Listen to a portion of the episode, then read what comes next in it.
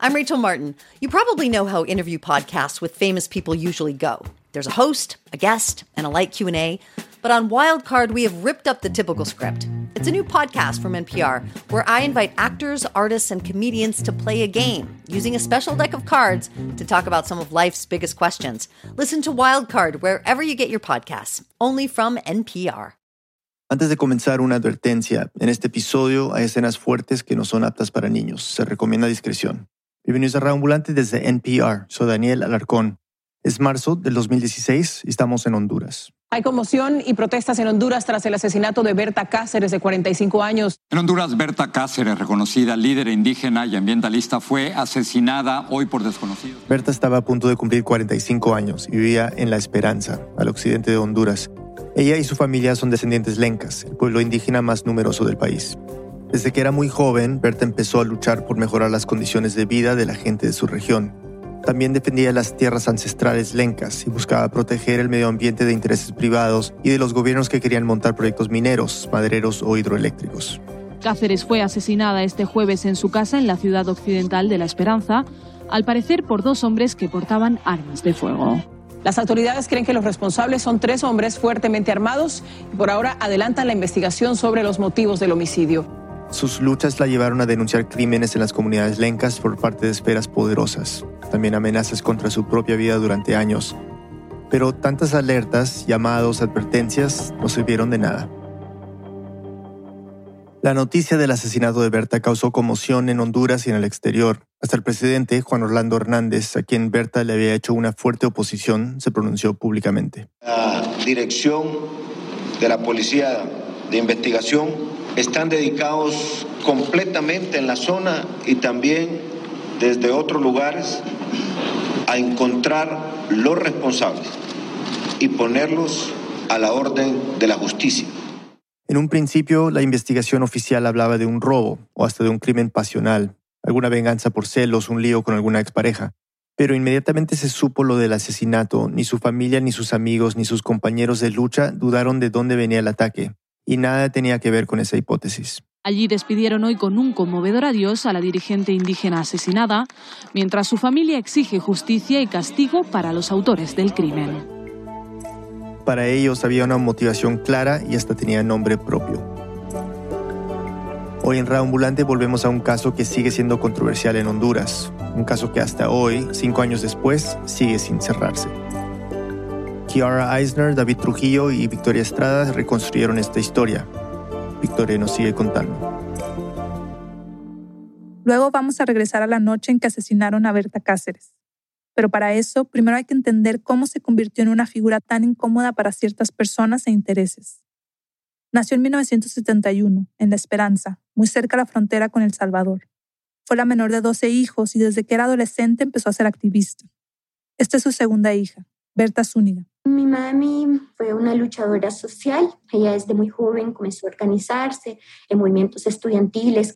Movimientos que exigían mejores condiciones educativas o que se oponían al servicio militar obligatorio de jóvenes. Pero su interés más grande era el pueblo lenca. Aunque es la etnia indígena más numerosa de Honduras, y si bien la moneda nacional, el empira, tiene el mismo nombre de un legendario cacique lenca, desde siempre ha sido una población que sufre el abandono del Estado. Berta siempre se preocupó por el racismo, el machismo y la segregación de los que sigue siendo víctima el pueblo lenca. Luchaba, entre otras cosas, contra el despojo de sus tierras por parte de diferentes gobiernos o empresas privadas. Le exigía al Estado la garantía de sus derechos fundamentales. Esta es Berta, hablándole a una de esas comunidades en 2013. Compañeros y compañeras, ese colonialismo no ha acabado. Por eso esta lucha es tan dura para los pueblos indígenas. Y hay un aparato del Estado al servicio de eso. Pero también tenemos poder, compañeros y compañeras. Por eso existimos todavía. Inspiraba mucho las luchas colectivas y ver también esas expresiones de resistencia y dignidad en el pueblo lenca como que la llenaban de orgullo. En 1990 nació Berta Zúñiga, su segunda hija. Después vendrían otros dos hijos más. En 1993, Berta Cáceres, que en ese momento tenía 22 años, junto a otras 10 personas fundaron el COPIN, Consejo Cívico de Organizaciones Populares e Indígenas de Honduras. Lo crearon para organizar mejor la lucha colectiva por los derechos políticos, sociales, económicos y culturales de diferentes pueblos indígenas, particularmente el Lenca. El ex esposo de Berta, Salvador Zúñiga, también fue cofundador del COPIN. Berta, la hija, los acompañó muchas veces en sus viajes por la zona a visitar las comunidades lencas. Eso, bueno, significó que yo también crecí pues viendo, digamos, la situación de marginalidad en la que gran parte de los niños y niñas y de las comunidades en general pues vivían. A veces también los acompañaba a celebraciones o ceremonias. En una ocasión, cuando tenía unos seis años, su mamá la llevó a una compostura. Es tal vez la ceremonia más importante para el pueblo lenca. Como parte de ese ritual, reparten chicha de maíz en una taza, o guacalito como lo llama ella, y todos toman un sorbo. Entonces, cuando a mí me pasaron el guacalito, yo la quedé viendo así porque yo sabía que yo era una niña y que eso era una bebida alcohólica. Y entonces ella me dijo, véasela. La obedeció y tomó un sorbito. Y, y yo la sentí horrible. entonces empecé a arrugar la cara. Su mamá la regañó. dijo que, que dejara estar arrugando la cara, que eso era una, una cosa seria y que eso era parte de la espiritualidad del pueblo lenca, entonces que no podía estar haciendo malas caras. Claro, la identidad lenca le daba forma a la lucha de sus papás, de su comunidad, del copín. Pero en ese momento Berta la hija era una niña y nada de esto tenía mucho sentido. Crecí en medio de muchas reuniones que a mí me aburrían un montón, pero bueno, era como parte de ese proceso, yo no entendía nada de eso nada de las luchas que hacían ni de su forma de trabajar. Pero lo cierto era que el COPIN empezaba a tener protagonismo incluso a nivel nacional. Lograron con presión pacífica que el gobierno construyera carreteras, escuelas, centros de salud, proyectos de agua potable y electrificación en comunidades indígenas. También se enfrentaron a industrias privadas e hicieron clausurar docenas de cerraderos que talaban indiscriminadamente en zonas protegidas. Y quizá la victoria más importante de esos primeros años fue lograr en 1995 que el Estado hondureño se comprometiera a cumplir un acuerdo internacional muy importante. Se llama el Convenio 169 de la Organización Internacional del Trabajo sobre Pueblos Indígenas y Tribales. Lo firmaron varios países y su objetivo es que se reconozcan los derechos de las comunidades indígenas sobre sus tierras y sus recursos naturales. Pero además, y esto es clave para esta historia, obliga al gobierno a consultarles previamente a estos pueblos sobre cualquier plan, ley o proyecto que los afecte. En pocas palabras, ese convenio es el arma jurídica y política que tendrían para defenderse de cualquiera que intentara pasarles por encima. Berta siempre estaba ahí, muchas veces encabezando las luchas. Era una mujer que no tenía miedo de nombrar ni de desafiar a cualquier opresor del tipo que fuera en el lugar que fuera. Ella fue tomando como un liderazgo bastante importante, incluso enfrentándose a varios eh, liderazgos eh, pues machistas dentro de la organización. Y con el tiempo se convirtió en la coordinadora general del COPIN.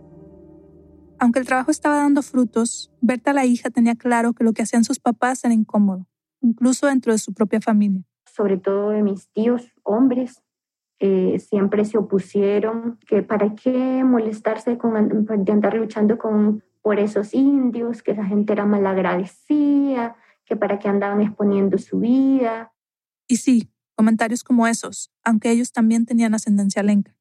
Pero sobre todo, lo que más reprochaban esos tíos era el hecho de que como Berta y el esposo tenían que viajar tanto, sus hijos vivían en la casa de su abuela. Le decía que ahí dejaba a las, sus hijas de hijo votado, que nosotras éramos unos mantenidos, porque al final a mi abuela le tocaba costear un montón de, gastos, porque pues en el COPIN no había ni ingresos eh, fijos, eh, o sea, la situación económica era bien compleja.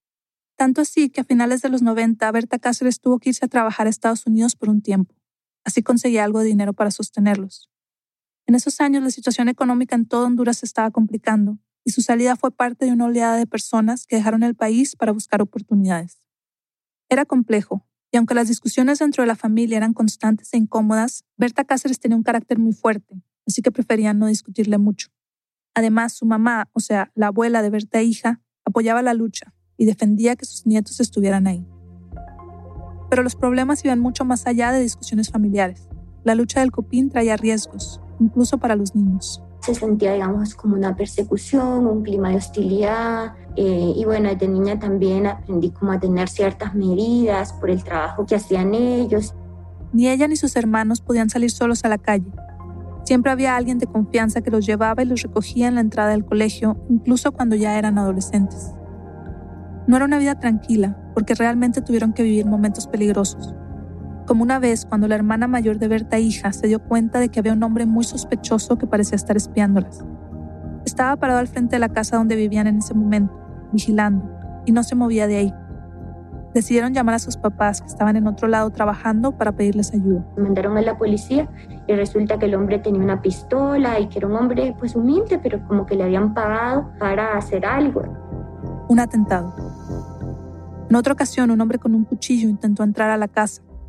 La mujer que las cuidaba cerró la puerta justo cuando el hombre alcanzó a meter el brazo y empezó a moverlo para todos lados. Y le alcanzó a cortar la mejilla y le cortó una parte del brazo, pero nosotros teníamos dos perros, pero uno de ellos se soltó y se le tiró a ese hombre. Entonces ahí ella logró cerrar el portón. Y el hombre del cuchillo se fue. Por fortuna esos ataques o intentos de ataques no llegaron a más, pero era muy difícil acostumbrarse a vivir así, aun cuando habían estado en ese contexto desde siempre. No solo tenían que aguantar los comentarios pesados de familiares y personas externas que criticaban lo que hacían sus papás, también tenían que lidiar con la zozobra de que en cualquier momento podía pasar algo y con la incomodidad de tener que mudarse constantemente por cuestiones económicas y de seguridad.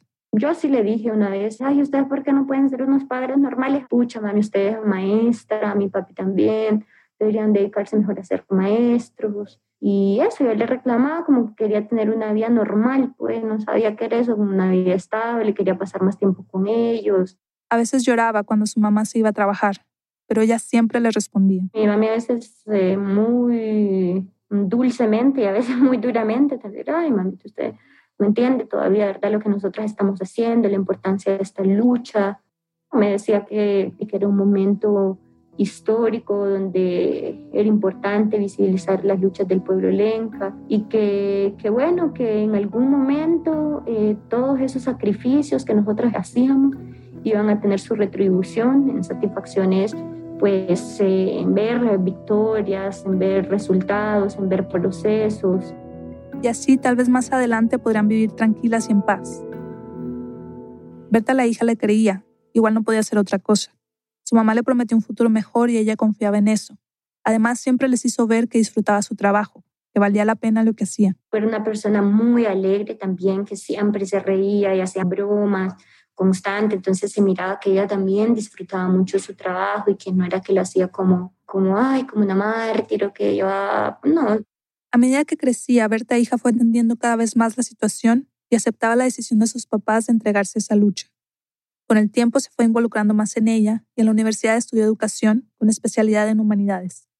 También empezó a colaborar con el CUPIN. Yo era parte de los equipos de comunicación de CUPIN, entonces yo registraba, hacía videos, hacía entrevistas y bueno, apoyaba en todo lo que ella me decía, ¿verdad? Como parte de los equipos operativos. El 28 de junio de 2009 tuvo que vivir de cerca uno de los momentos más importantes de la historia reciente de Honduras. El presidente Manuel Zelaya fue destituido de su cargo. Había sido capturado y expulsado del país por las Fuerzas Armadas. Eso desató una crisis política muy fuerte y el COPIN se opuso al golpe de Estado. Berta hija acompañó a su mamá a las protestas en Tegucigalpa, la capital. Me emocionaba también mucho de andar en, en eso. Ahí viví mis primeras represiones. Tragué gas lacrimógeno por primera vez, andaba con mi mami justamente. Y cuando su mamá se daba cuenta de que la situación se estaba complicando, le decía que se saliera de la marcha. A veces me despachaba para la casa de alguna compañera ahí en Tegucigalpa. Y entonces yo le hacía berrinche, le decía que no, que yo quería andar ahí, que entonces que era lo que me habían enseñado, que ellos eran unos incoherentes. Pero su mamá, que ya tenía más de 20 años de experiencia en la lucha social y sabía cómo enfrentar este tipo de situaciones, no iba a exponer a su hija al peligro. La regañaba y le ordenaba que se fuera inmediatamente. Berta, la hija, le obedecía, como siempre. Por ese golpe de Estado y el clima político tan tenso que desató, la Comisión Interamericana de Derechos Humanos pidió protección para Berta y otros líderes del COPIN. Aunque las protestas fueron grandes, no sirvieron de mucho. El nuevo gobierno fue reconocido por varios países, incluyendo Estados Unidos. En los meses siguientes le abrió las puertas a empresas privadas, nacionales e internacionales, para que arrancaran proyectos mineros e hidroeléctricos, así estuvieran en zonas protegidas. La justificación era que como Honduras no producía suficiente energía eléctrica y por eso tenía que comprarla en el exterior a precios altísimos, necesitaban montar sus propias fuentes energéticas. En 2010, el Congreso de la República aprobó los contratos para la construcción y operación de varios proyectos energéticos. El que nos importa para esta historia es la hidroeléctrica Aguasarca, a cargo de una empresa que recién se había creado, Desarrollos Energéticos SA, o DESA como se le conoce. La represa se construiría en el río Hualcarqui, que cruza territorios indígenas del occidente del país. Está a unas cuatro horas de La Esperanza, donde vivía Berta. Es un río sagrado para el pueblo de Lenca, eh, espiritualmente importante, pero también en la práctica ¿verdad? de la vida de la comunidad también sirve para muchas cosas, pescar, el agua, para los cultivos. Cuando la noticia de la construcción de la represa llegó a Río Blanco, una de las comunidades a orillas del río, algunos habitantes de ahí hicieron una manifestación en contra del proyecto. ¿Recuerdan el convenio 169, el que protege los territorios de las comunidades indígenas? Pues ellos estaban reclamando ese derecho. El gobierno no les había consultado si estaban de acuerdo o no con Aguasarca. Nadie se había sentado a explicarles en qué consistiría el proyecto, pero no hubo respuesta. Pasaron unos meses y luego supieron que las autoridades ya habían concedido una licencia ambiental a la hidroeléctrica por 20 años. De un momento a otro empezó a llegar maquinaria para la construcción de vías de acceso y otras obras preliminares. Berta y el Copín se pusieron al tanto de la lucha de Río Blanco y empezaron a apoyar a la gente para frenar el proyecto.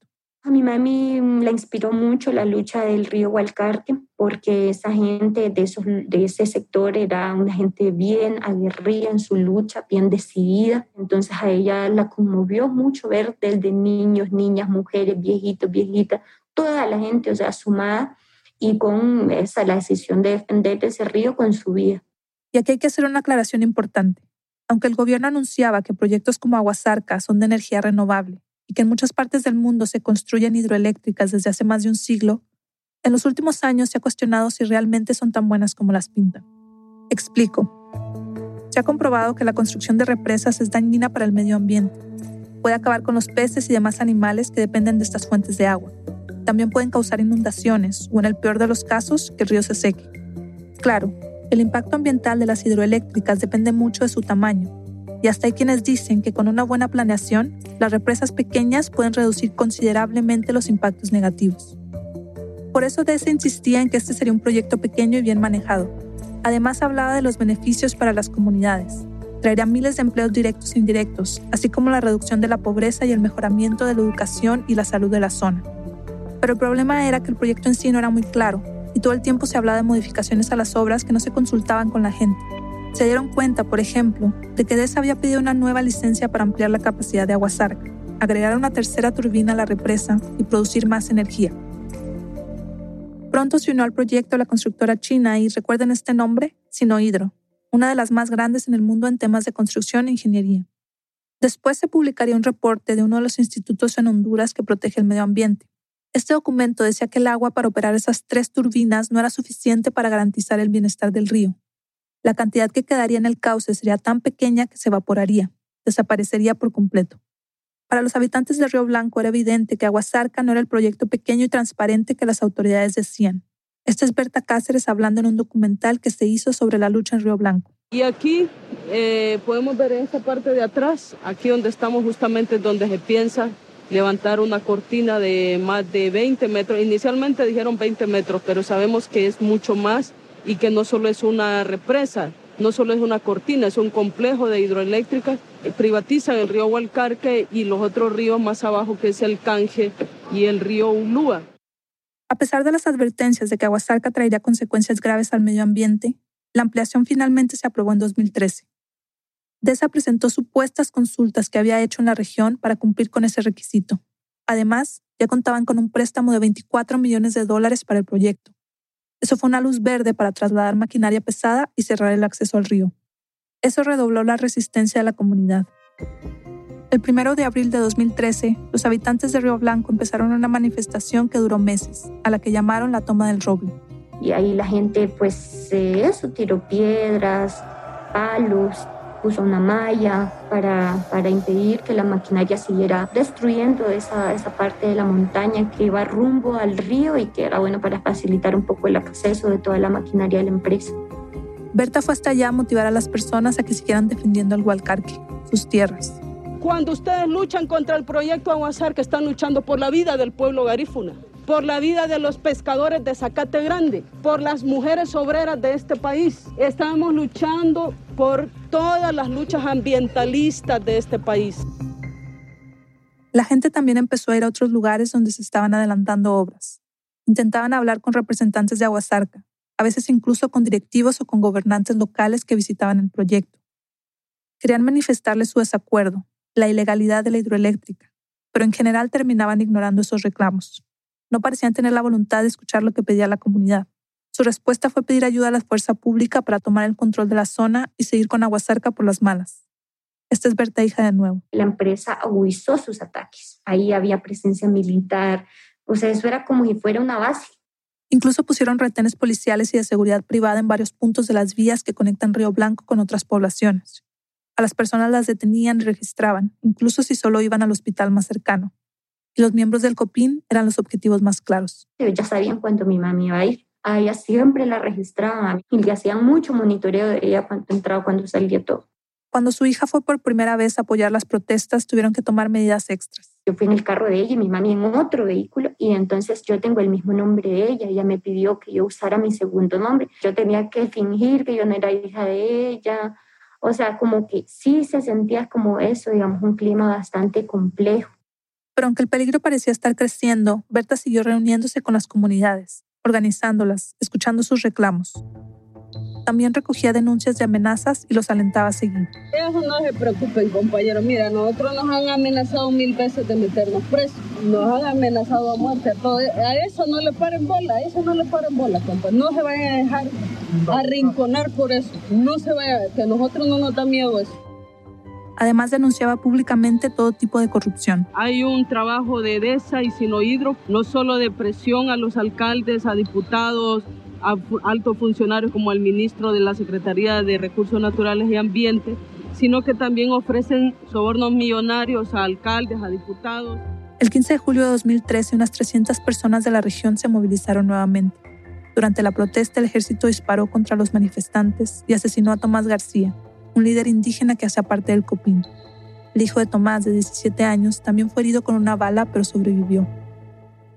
El mismo día del asesinato, Sinohidro, la empresa china, paró sus actividades en Aguasarca y un mes después terminó el contrato con DESA.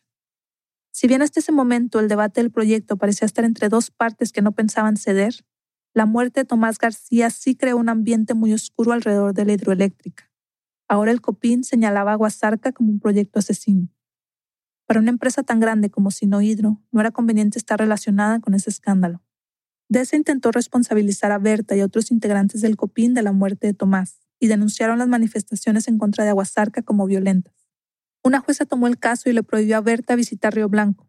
También ordenó detenerla de forma preventiva. Sin embargo, la orden de detención nunca se formalizó y el caso se cerró unos meses después por falta de pruebas. Pero eso no evitó que desde varios sectores poderosos pintaran a Berta y al Copín como un peligro para el progreso del país. Este es Salim Flores, presidente del Consejo Hondureño de la Empresa Privada, durante una conferencia de prensa en octubre de 2013. Los grupos que están boicoteando, mejor dicho, están invadiendo y, sobre todo pues poniéndonos en mal a nivel internacional son unos grupos liderados por la señora Berta Cáceres. Ella tiene una protección de parte de, los, de la Comisión de Derechos Humanos y Amnistía. Eh, está protegida por eh, organizaciones internacionales se refiere a la petición de protección de la Comisión Interamericana de Derechos Humanos, también apoyos de otras organizaciones como Amnistía Internacional, que protege los derechos humanos. Pero era muy difícil tapar el sol con un dedo. No estaban boicoteando el proyecto porque sí. Además de Tomás, Encopín denunció otros asesinatos de activistas en la zona, incluyendo el de un menor de edad. Era un nivel de violencia ya innegable. Por otro lado, la construcción se paró por la salida de Sinohidro y de uno de los organismos financiadores más importantes unos meses antes. Había costado mucho, demasiado, pero era una victoria.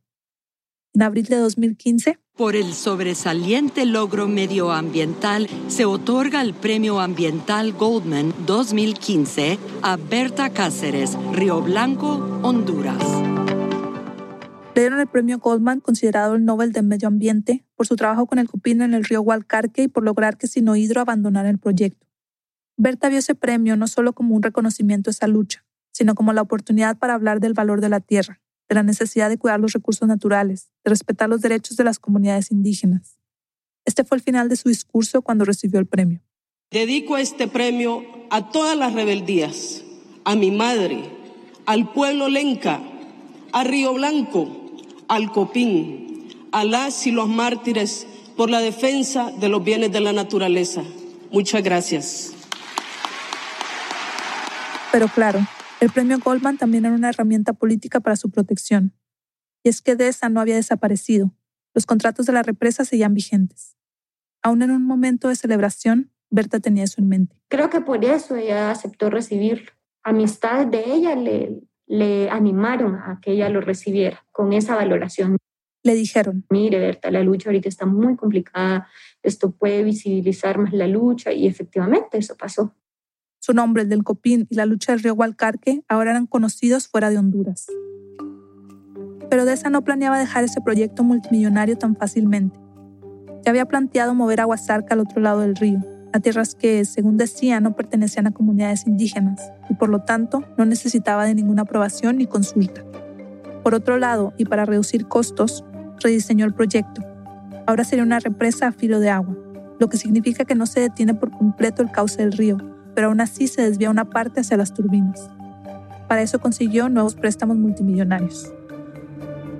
Tres meses después del premio, en Río Blanco se dieron cuenta de que la construcción ya había vuelto a arrancar. Parecía como si esa lucha no tuviera fin. Aguasarca sigue estando en el mismo río, y no por cambiar de ribera dejaba de afectar a la comunidad. Yo me sentía bien contrariada porque yo decía, pucha, nosotros luchamos por vivir en un país tranquilo, por tener paz, pero eso no para nada. Pero si la construcción no se detenía, Berta tampoco. Iba de un lado al otro. Organizaba marchas en diferentes puntos de la zona. Viajaba a Tegucigalpa a denunciar los atropellos de Deza. Daba entrevistas en medios. Tenía una dinámica súper intensa. Si a las 11 de la noche tenía que ir a Río Blanco porque algo había pasado a las 11 de la noche se iba. Eh, volvía en la madrugada, se quedaba a mitad de camino. O sea, tenía una intensidad, no descansaba, era día y noche, madrugada, que comunicados, que hay que hacer esto, que boom, boom, boom. O sea, era una, una cantidad de cosas que hacía impresionante. Entonces, sí, yo, yo me sentí un poco agobiada. No, no, era, no era fácil. En alguna ocasión le preguntó a su mamá cómo se sentía. La respuesta la sorprendió. Me dijo, mire mamita, yo le voy a decir algo, pero esto no le voy a decir a nadie, esto solo se lo digo a usted. Yo miro que esta lucha está bien difícil ganarla ella sabía también que había mucha, mucha corrupción, se estaban metiendo mucho dinero, estaban intentando comprar liderazgo. Pero Berta era obstinada. En público seguía manteniéndose firme, motivando la lucha contra el proyecto. Finalmente ese era su trabajo y el papel que tenía que jugar dentro de la organización. Y bueno, ella podía aguantar toda la presión, lo que no soportaba era la idea de que se metieran con su familia. Porque ella temía mucho más que a ella le pasara algo, era que a nosotras nos pasara algo. Por eso creo que se impulsó el poco de que varios de nosotras estudiáramos fuera del país, conseguimos becas o estudiamos con el apoyo solidario de otros compañeros y compañeras en otros lugares. En ese momento cualquier cosa podía pasar, incluso que a Berta, la hija, la confundieran con su mamá y le hicieran daño. En 2015 se enteraron de que la inteligencia del Estado las estaba investigando. Mi mami le dio mucho miedo, tuve que estar como una semana escondida en la casa de una compañera fuera de aquí de La Esperanza. Y yo estaba muy cansada, sobre todo porque me habían encerrado, entonces dije, no, yo me voy. Y poco después le dieron una beca para estudiar una maestría en estudios latinoamericanos en México. Entonces ella me dijo, no, pero México es igual de peligroso que Honduras. Yo le dije, ay, sí, pero en México yo no soy hija suya. En México yo no soy hija suya, le dijo y la verdad era que allá sí podía estar más tranquila. Se fue a estudiar en el verano de ese año y volvía a Honduras eventualmente. En diciembre de 2015, Berta hija viajó para estar con su mamá. Sus hermanos, que estudiaban en Argentina, también volvieron después de dos años sin estar en Honduras. Sin embargo, aun cuando trataban de disfrutar ese tiempo juntos, era imposible ignorar el peligro que seguía rondando. En esos días habían liberado un sicario al que, según testimonios de gente de la zona, le habían pagado para matar a Berta. Por eso, cuando empezó 2016, me empezó a hacer una denuncia pública que estamos siendo objeto de hostigamiento y detenciones ilegales por parte de empleados de DESA, de la empresa DESA, del proyecto hidroeléctrico Aguasarca. Creo que también tenía mucha claridad de que a ella le podía pasar algo. Y bueno, ella siempre nos decía aquí me van a, o me van a judicializar o me van a matar. Entonces yo le decía que no, que dejara de andar diciendo eso, porque ella no le iba a pasar nada, que era una persona muy reconocida, entonces que, que no. El 1 de marzo de 2016, cuando ya los hijos de Berta se habían ido, empezó un foro organizado por el COPIN en La Esperanza. La idea era reunirse tres días para discutir propuestas energéticas que pudieran funcionar como alternativa a las hidroeléctricas. Una de las personas que estuvo en ese encuentro fue Gustavo Castro, otro activista ambiental mexicano y director de la organización Otros Mundos. Gustavo había conocido a Berta en 1999 en un encuentro de movimientos y ONGs del continente. Este es Gustavo. Me pareció muy despierta, muy alegre, muy viva, como con mucha energía, pero sobre todo muy inteligente con mucho compromiso, con su pueblo, mucho compromiso con el movimiento social. Después siguieron encontrándose en diferentes reuniones y movilizaciones y se hicieron buenos amigos. Por eso Berta lo había invitado al foro, y cuando terminó la jornada del 2 de marzo, le dijo que se quedara en su casa para seguir planeando las actividades del día siguiente. A Gustavo le pareció buena idea. Fueron a cenar y llegaron a la casa alrededor de las 10 de la noche. La casa de Berta estaba en un barrio nuevo a las afueras de La Esperanza, con muy pocas construcciones alrededor. Gustavo sabía de las amenazas contra Berta, así que se sorprendió de que la casa no tuviera seguridad. Solo una malla alrededor y una reja en la entrada. Pero bueno, confió en que Berta tenía todo bajo control. Después de hablar un rato, cada uno fue a su cuarto. Gustavo se tumbó en la cama. Eran más o menos las 11.30 de la noche. Ratos después es cuando se escuchan los ruidos y cuando se escucha el golpe en la puerta de la cocina. Por un momento Gustavo no supo qué era, pero esa duda pronto se resolvió habían entrado unas personas a la casa. Uno entra a mi cuarto y otros al cuarto de, de Berta. Yo no supe cuántos eran, solamente uno, el que abrió mi habitación, me apuntó con un arma a la cabeza. Era un hombre con la cara descubierta. Yo en ese momento escuché a Berta el grito de quién anda ahí este, y el forcejeo de las puertas con su habitación y al final escucho los balazos para matarla y luego me balacea a mí para matarme. Gustavo se había tirado a un lado de la cama para protegerse. Por suerte, la bala solo le rozó la cabeza cerca de la oreja y una mano. Se quedó un momento sin moverse, haciéndose el muerto mientras los sicarios se iban.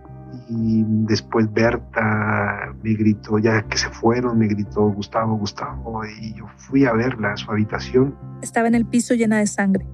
Gustavo se arrodilló y como pudo la levantó un poco. Berta le pidió que agarrara su celular, que llamara al papá de sus hijos y le contara lo que había pasado. Y entonces fue cuando, minutos después, ella, ella falleció. En ese momento, Berta hija estaba en la Ciudad de México. Había hablado con su mamá esa noche temprano. En la madrugada, recibió una llamada de uno de sus tíos que le dio la terrible noticia. No, no puede ser. O sea, no, no creo, ¿verdad? Porque como que no.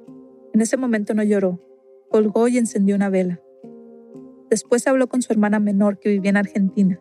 Alguien le había contado que le habían hecho un atentado a su mamá, pero que estaba herida. Ella como que se imaginaba que estaba en el hospital y que ella se iba a salvar. Entonces yo le dije, no, Laura, ella ya se murió. Entonces nosotros nos tenemos que ir porque tenemos que empezar a, a denunciar lo que pasó.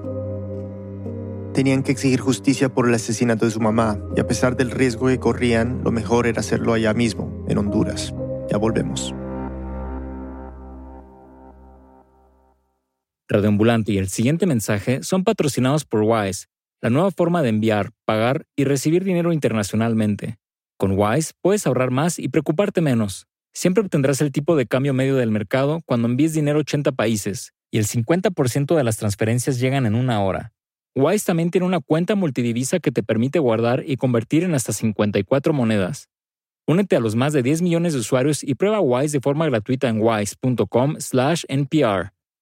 Este mensaje viene de un patrocinador de NPR, CarMax. Encontrar el auto perfecto toma tiempo, y con la nueva garantía Ama tu auto de CarMax puedes tomarte ese tiempo para asegurarte de que encontraste el auto perfecto para ti. Empieza con una prueba de manejo de 24 horas. Conduces el trabajo, la escuela y el mercado antes de comprarlo. Y si te gustó, tienes un mes completo de 1500 millas para seguir conduciéndolo, con la nueva garantía de reembolso de 30 días. Conoce más sobre la nueva garantía Ama tu auto de CarMax en carmax.com. El mundo es un lugar complejo, pero conocer el pasado nos puede ayudar a entenderlo mucho mejor. Throughline es el nuevo podcast de historia de NPR. Cada semana se adentran en las historias y momentos olvidados que han dado forma a nuestro mundo. Throughline, la historia como nunca la has escuchado. Escucha Shortwave, el nuevo podcast diario de NPR sobre ciencia. En unos 10 minutos, de lunes a viernes, te enterarás de nuevos descubrimientos, misterios cotidianos y la ciencia detrás de los titulares. Te volverás un poco más inteligente, o al menos así te verás frente a tus amigos. Escucha y suscríbete ahora a Shortwave de NPR. Estamos de vuelta en Reambulante, soy Daniel Alarcón. Antes de la pausa, Berta Zúñiga se enteró del asesinato de su mamá en la madrugada del 3 de marzo del 2016. Yo casi que ni lloré. Pero su reacción no fue quedarse quieta. Desde ese momento que a mí me dieron la noticia, yo sentí una fortaleza, sentía, no sé, algo así, pero increíble, así como yo estaba súper pilas, así, tan, tan, tan, tan y muy rápido organizó todo para viajar. Las autoridades ya estaban empezando la investigación. Trasladarían el cuerpo hasta Tegucigalpa para hacerle una autopsia. Recogerían pruebas en el lugar, tomarían testimonios. Pero en Honduras, como en tantos otros países de la región, cualquier cosa puede pasar durante la investigación. Ocultar pruebas, inventar otras, desviar la atención a cosas irrelevantes, conseguir falsos testigos. Por eso Berta tenía que estar allá cuanto antes y junto a sus hermanos tomar las riendas de la situación. Victoria nos sigue contando. Berta quería llegar a Honduras ya, pero conseguir un vuelo directo a Tegucigalpa era difícil. Lo mejor que pudo hacer fue hacer escala en San Salvador para luego seguir. Pero el vuelo desde Ciudad de México se retrasó y cuando llegó al final de la tarde del 3 de marzo, había perdido su vuelo a Honduras. Ahí explotó. Empecé a llorar de la cólera que tenía yo, de la rabia que tenía porque me había quedado botada y yo decía, pucha, no puedo llegar y yo sabía que el cuerpo de mi mami estaba en autopsia en Tegucigalpa y que lo iban a mover a la esperanza, entonces yo quería llegar a Tegucigalpa a parirme con el cuerpo de mi mami. Hasta pensó irse por tierra y cruzar la frontera, pero igual iba a tardar casi seis horas. No había opción. Tenía que quedarse en el aeropuerto y esperar el primer vuelo a Tegucigalpa. Fue horrible porque yo no dormía, aparte yo encendía la televisión y en todos lados salían. El asesinato de Berta Cáceres ha sacudido al mundo. Ha generado la movilización de organizaciones humanistas que se apostaron a esperar la llegada de su cuerpo en la morgue en Tegucigalpa. Pasó toda la noche en el aeropuerto y en la mañana del día siguiente pudo viajar. Ya en Tegucigalpa, una amiga la recogió para llevarla a la esperanza. El cuerpo ya estaba allá y habían empezado los preparativos para el funeral. Un par de horas después llegaron sus hermanos de Argentina. Y ellos estaban súper malos, pero mal, mal, mal. En ese momento a mí se me quitó toda tristeza, toda cosa, y yo les empecé a consolar. Pero sentía que no había mucho tiempo, tenían que actuar rápido. Ahí mismo nos reunimos y dijimos, nosotros vamos a dar una conferencia de prensa de parte de nosotros. Vamos a hacer un comunicado, vamos a decir esto, esto, esto, esto. La conferencia fue en la mañana del día siguiente denunciamos al Estado de Honduras, dijimos que era un crimen político, que era la empresa esa, que era, bueno, como todo lo que nosotras queríamos decir. Exigieron justicia. No querían que pasara lo que ya habían visto en los crímenes contra tantos otros activistas en el país. Aquí la gente la matan como perro y hay una impunidad espantosa. Se han muerto un montón de gente aquí, ¿verdad? Y nosotros, bueno, ya sabíamos, nosotras pues crecimos en esta lucha y teníamos como esas claridades. Y es que desde el golpe de Estado en 2009 hasta ese día en 2016, habían asesinado a más de 100 activistas en Honduras y casi todos esos crímenes habían quedado impunes. La familia de Berta también usó esa conferencia de prensa para insistir en la cancelación del proyecto Aguasarca y la desmilitarización de la zona, pero sabían que continuar la lucha de su madre los ponía ahora aún en más peligro. Yo tenía un miedo de que, que por algún lado nos iban a matar, pero nosotros dijimos, no, ahora vamos con todo, ¿verdad? Contra este sistema asesino. La investigación oficial de las autoridades empezó apuntando hacia Gustavo Castro, el único testigo del asesinato. Lo estaban tratando más como sospechoso del crimen que como víctima también del atentado. Primero lo interrogaron durante 48 horas y después le prohibieron salir del país. No fue el único cercano a Berta en esa situación. Empezaron a investigar a toda la gente del COPIN que fue interrogada por más de ocho horas.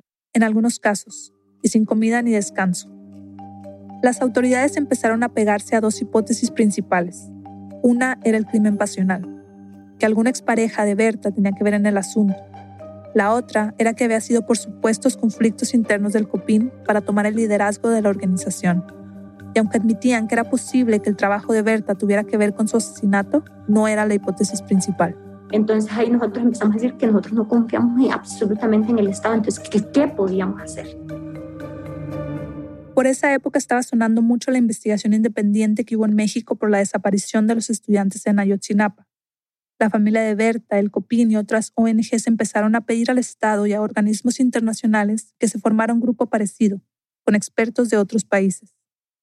La Comisión Interamericana de Derechos Humanos apoyó la propuesta, y también lo hicieron las Naciones Unidas y varios estados europeos, entre los que estaba el Vaticano, pero el Estado hondureño se negó. Aún así, la presión internacional pareció funcionar.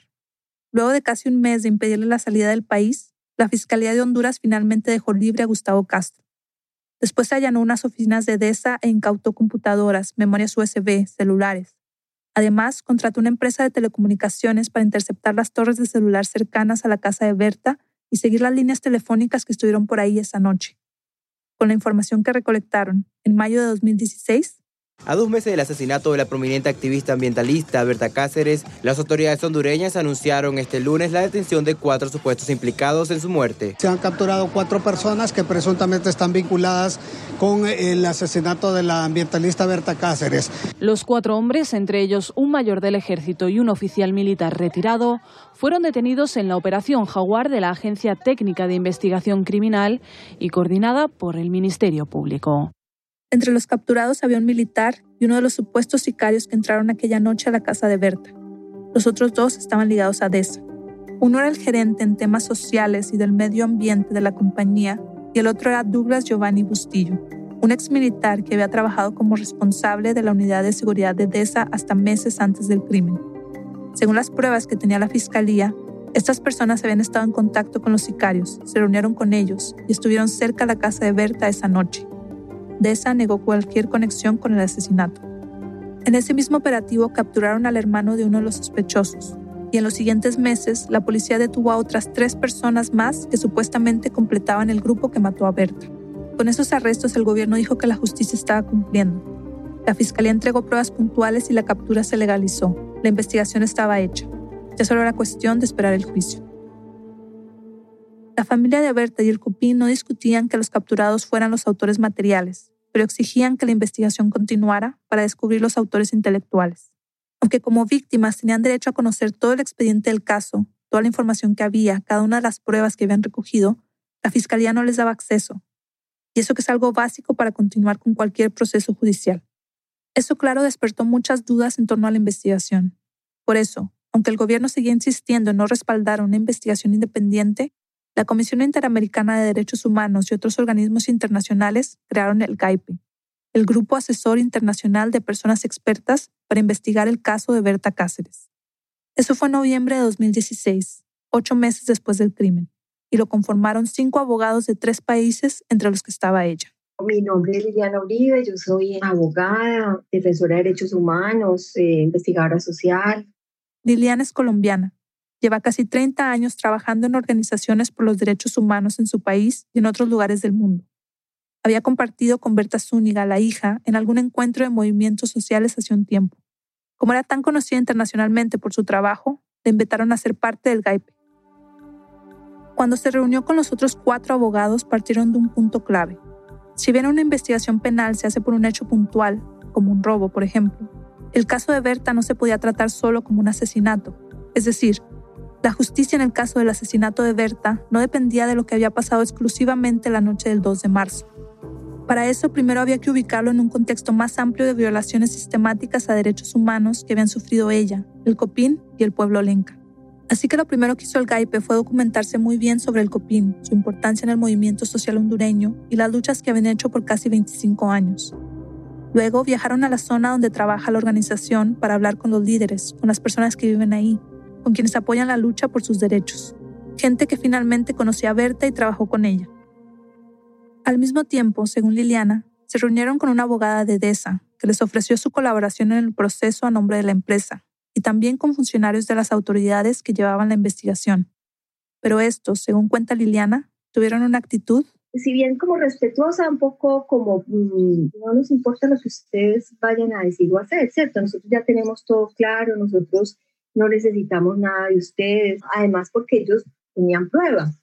Las pruebas que seguían sin entregar. De ahí en adelante, el GAIP organizó todas esas entrevistas y recogió los testimonios de los capturados en las audiencias públicas. Tenían una imagen ya bastante clara del caso.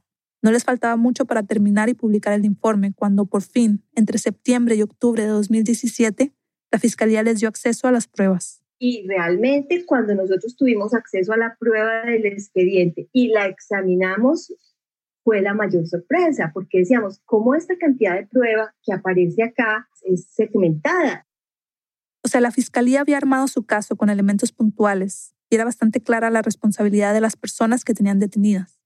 Pero la información que tenían apuntaba a algo muchísimo más grande y comprometedor, no solo con respecto al asesinato de Berta. Vamos por partes. Recuerden que en el allanamiento a las oficinas de DESA y en las requisas a los detenidos habían encontrado memorias USB, computadoras y celulares. Toda la información que había ahí era enorme. Llamadas, correos electrónicos, chats, nos tuvimos que meter en un esfuerzo pues impresionante para hacer ese ejercicio de lectura de toda esa información. Un trabajo muy, muy delicado, muy serio, muy, muy de detalle. Ahí empezaron a darse cuenta de una red de comunicación entre socios de DESA, directivos y personas de la zona de Aguasarca que trabajaban o colaboraban con la empresa todo ese cúmulo de comunicaciones quedó allí explícita. Entonces, eh, ahí es donde nosotros vamos estableciendo como esos distintos niveles de actuación. Era evidente, por ejemplo, el monitoreo constante de Desa Berta, a quien veían claramente como su enemiga. Tenían un nivel de infiltrados, que eran personas a las que les pagaban y que entregaban formación de los movimientos de Berta Cáceres detalladísimos y de otros integrantes del COPIN. Y cuando dice detalladísimos, no es una exageración. Este es uno de los mensajes de uno de esos grupos de chat. Es el 31 de mayo de 2015. Quien lo escribió era un funcionario de DESA identificado como Directivo 3. Lo que van a escuchar son citas textuales de estos chats y correos leídas por un actor. El día de hoy entró a las nueve y media, entró la coordinadora del COPIC, Berta Isabel Cáceres Flores, acompañada por miembros de dicha ONG, Aureliano Molina Villanueva, Tomás Gómez Membreños, Sotero Chavarría, periodistas extranjeros, así como también personas de la ONG Paso por Paso, quienes se reunieron en el... Y sigue y sigue dando detalles. Además, ahí se veía cómo planeaban ataques judiciales el entramado de abogados que se usaban para hacer la persecución judicial a Berta era impresionante, eran impresionantes cómo actuaban, el tema de corrupción de jueces. Y también de medios de comunicación. O sea, había estrategias de comunicación pagadas para desprestigiar al COPIN y hacer las acciones gravosas cuando realmente no habían sido de esa naturaleza. Este es otro mensaje escrito dos días después de una manifestación del COPIN en febrero de 2016. El que lo escribió fue otro funcionario de la empresa identificado como Relaciones Públicas 1. El GAIPE ocultó los nombres de las personas que no estaban detenidas para respetar la presunción de inocencia. Por eso los VIPs que van a escuchar. Pedí a que se asegurara que la información no la publique hasta que le demos luz verde. Se refiere a instrucciones que le dio un periodista de un canal local. Directivo 3 le responde. En vez de pedirle a un periodista que no publique una nota, creo que mejor se le den instrucciones de qué debería de incluir en su nota y qué mensaje debe de dar. Ahora, con respecto a la forma como trataban a los indígenas.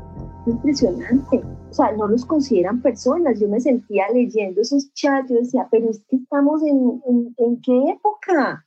El tratamiento de los indígenas es de, no sé, de no personas y menos de, de ser acreedores de derechos. Esto, por ejemplo, lo envió Directivo 1 en octubre de 2012. Esos hijos de puta indios que se maten entre ellos. Meses después escribió: Estos indios hijos de puta que no paran de joder. Mi papá hablándole al ministro de Seguridad que nos vayan a sacar a esos indios de ahí. Y agregó: Chaldón fucked up. Hoy se invadieron propiedad privada. Voy a contratar un sniper. Un sniper, o sea, un francotirador. En otro chat de 2013, Directivo 1 escribió esto. Estos indios creen que las mujeres van a quedar infértiles por la presa. Esas eran pruebas de todo lo que habían denunciado Berta y el Cupín por años cosas que Deza siempre había negado, incluso con apoyo de medios de comunicación. Todo apuntaba a que había una estructura dentro de la empresa que se dedicaba a reprimir cualquier oposición al proyecto, por todos los medios posibles. Todas estas pruebas le sirvieron al GAIPE también para conectar directamente a estos directivos con el asesinato de Berta. Nosotros pudimos identificar un momento en el cual se abortó el plan para matar a Berta, que fue como a principios de febrero. Y eso pasó por mm, visitas que hicieron a la esperanza varios de estos sicarios. Que habían confirmado con sus testimonios. Y además, el 6 de febrero, Bustillo, el ex jefe de seguridad de DESA, le escribió a un directivo de la empresa. Misión abortada hoy, ayer no se pudo, esperaré lo que usted dijo porque ya no tengo logística, estoy en cero. La comunicación entre estas dos personas no paró ahí. El primero de marzo volvieron a hablar y se reunieron al día siguiente. Después de esa reunión, Bustillo tuvo contacto telefónico durante el día con los sicarios y esa noche asesinaron a Berta. Horas más tarde, a las 6 de la mañana, este hombre volvió a hablar con el directivo de la empresa. Luego se sabría que Bustillo era quien comandaba a los sicarios y que en noviembre de 2015, cuando el Gaipe dedujo que se había empezado a planear el asesinato, Bustillo recibió un pago de miles de dólares que no pudo explicar de dónde venía, teniendo en cuenta que estaba desempleado. En noviembre de 2017, el GAIPE publicó los resultados de su investigación. En el informe aclaran que las actas oficiales de los allanamientos no coinciden con el material que recibieron, es decir, faltaban dispositivos que fueron registrados. Pero dejan claro que aún con la información que recibieron, pueden afirmar que el asesinato de Berta se planeó desde DESA, que los directivos supieron en todo momento lo que estaba pasando. Nosotros presentamos evidencia con la cual la Fiscalía, el Ministerio Público puede iniciar una investigación. Nosotros consideramos que es prueba fundamental incluso para condenar. Porque la evidencia la tenían las propias autoridades. Realmente lo que decimos allí no es ninguna elaboración que no salga de lo que nosotros encontramos en esas pruebas, que están recaudadas en debida forma y de manera legal en el Ministerio Público. Si bien en ese informe el GAIPE se enfocó solo en el caso de Berta, según Liliana, en todo ese mar de información que tiene la Fiscalía, hay pruebas claras de otros delitos. Por mencionar algunos, hay asociación para delinquir, entrega de sobornos o hasta la creación de grupos criminales armados. Pero volviendo al caso específico de Berta, ya con el informe publicado, el COPIN y la familia siguieron presionando para avanzar el proceso y capturar a los autores intelectuales. El 2 de marzo de 2018, justo el día del segundo aniversario del asesinato. En Honduras capturaron al presunto autor intelectual del asesinato del ambientalista Berta Cáceres. Se trata de eh, Roberto David Castillo Mejía, expresidente ejecutivo de Desarrollo Energéticos SA. Castillo es el tal directivo 3 que aparece en el informe. Casi nueve meses después, la justicia hondureña encontró culpables en primera instancia a siete de los primeros ocho capturados, y un año después los condenó a entre 30 y 50 años de cárcel. Y se podría pensar que con eso le habían ganado una batalla importante a esa impunidad que en Honduras se ha convertido en regla. La justicia había validado el informe del GAIPE, que además demostraba una cantidad de evidencia que podría abrir nuevas investigaciones. Ahora solo había que esperar el juicio de Castillo y las capturas de otros miembros y socios de DESA. Pero por supuesto que no resultó tan sencillo. Han pasado tres años y aunque Castillo sigue detenido, su juicio apenas empieza. La defensa lo ha aplazado de muchas formas y la pandemia tampoco ha ayudado a que se agilice. Contactamos a sus abogados para hablar sobre el caso, pero prefirieron no pronunciarse al respecto. Todo este tiempo su defensa se ha encargado de montar una fuerte campaña para desacreditar la investigación del GAIPE y tratar de probar la inocencia de Castillo y Deza. Incluso han publicado mensajes intercambiados entre él y Berta para intentar demostrar que había una relación amistosa entre ambos. Pero para Berta Zúñiga, la hija, es ridículo pensar que eran amigos. Su mamá ya le había dicho que ellos se comunicaban y que de hecho Castillo era amable, pero aún así... Me decía, este tipo me dice es el más peligroso porque este no me insulta ni nada. Solo me dice, yo sé que ahorita está en una reunión en Ciguatepeque. O sea, en una reunión de movimientos sociales donde él no estaba invitado. ¿Cómo él iba a saber eso? Él lo decía para que ella supiera que él la estaba vigilando. Tenía sentido que Castillo se comportara de esa manera. Es un ex militar que se formó en West Point, una de las academias militares más prestigiosas de Estados Unidos. Después regresó a Honduras y tuvo un cargo importante en inteligencia militar y formó parte del organismo que maneja la energía eléctrica en Honduras. También pertenece a las Fuerzas Armadas. De ahí se pasó a DESA para lograr esa imagen de empresario exitoso que su defensa está tan empeñada en mantener. Castillo pertenece a una clase social en Honduras que históricamente no ha tenido que preocuparse por respetar la ley. Es que Liliana vio en los mensajes que revisaron con el GAIPE.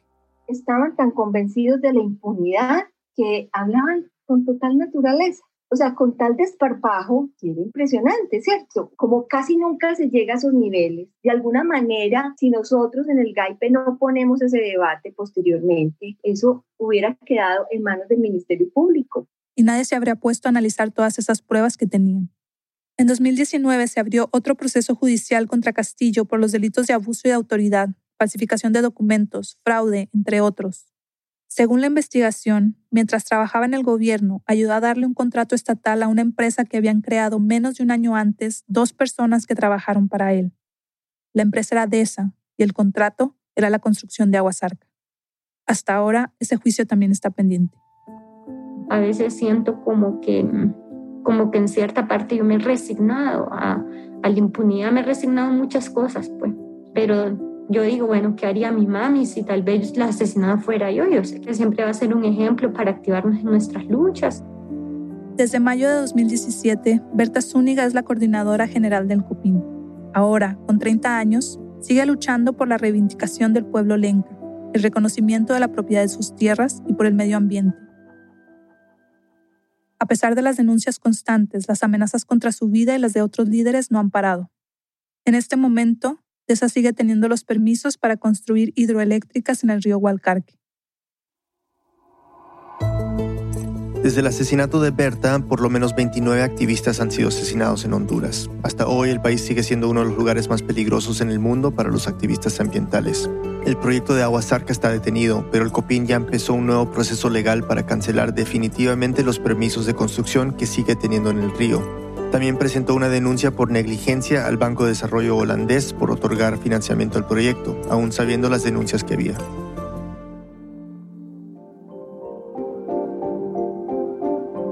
Esta historia fue producida por David Trujillo y Victoria Estrada y reporteada por Kiara Eisner. Fue editada por Camila Segura y por mí. Desiree Yepes hizo el fact-checking, la música y el diseño sonido son de Andrés Aspiri.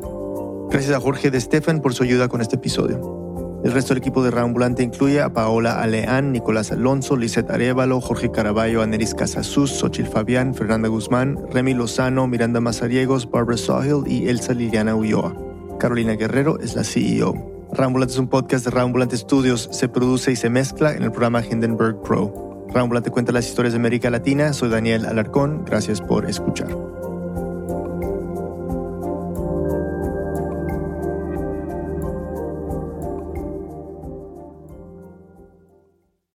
This message comes from NPR sponsor Linda Mood Bell. Linda Mood Bell summer instruction for reading, comprehension, and math can help students catch up or get ahead. Summer instruction is designed to help children feel more confident, prepared, and excited about learning and school in the fall. Linda Mood Bell's evidence based approach is individualized for all types of students with challenges that affect learning, including dyslexia. Learn more at lindamoodbell.com/npr.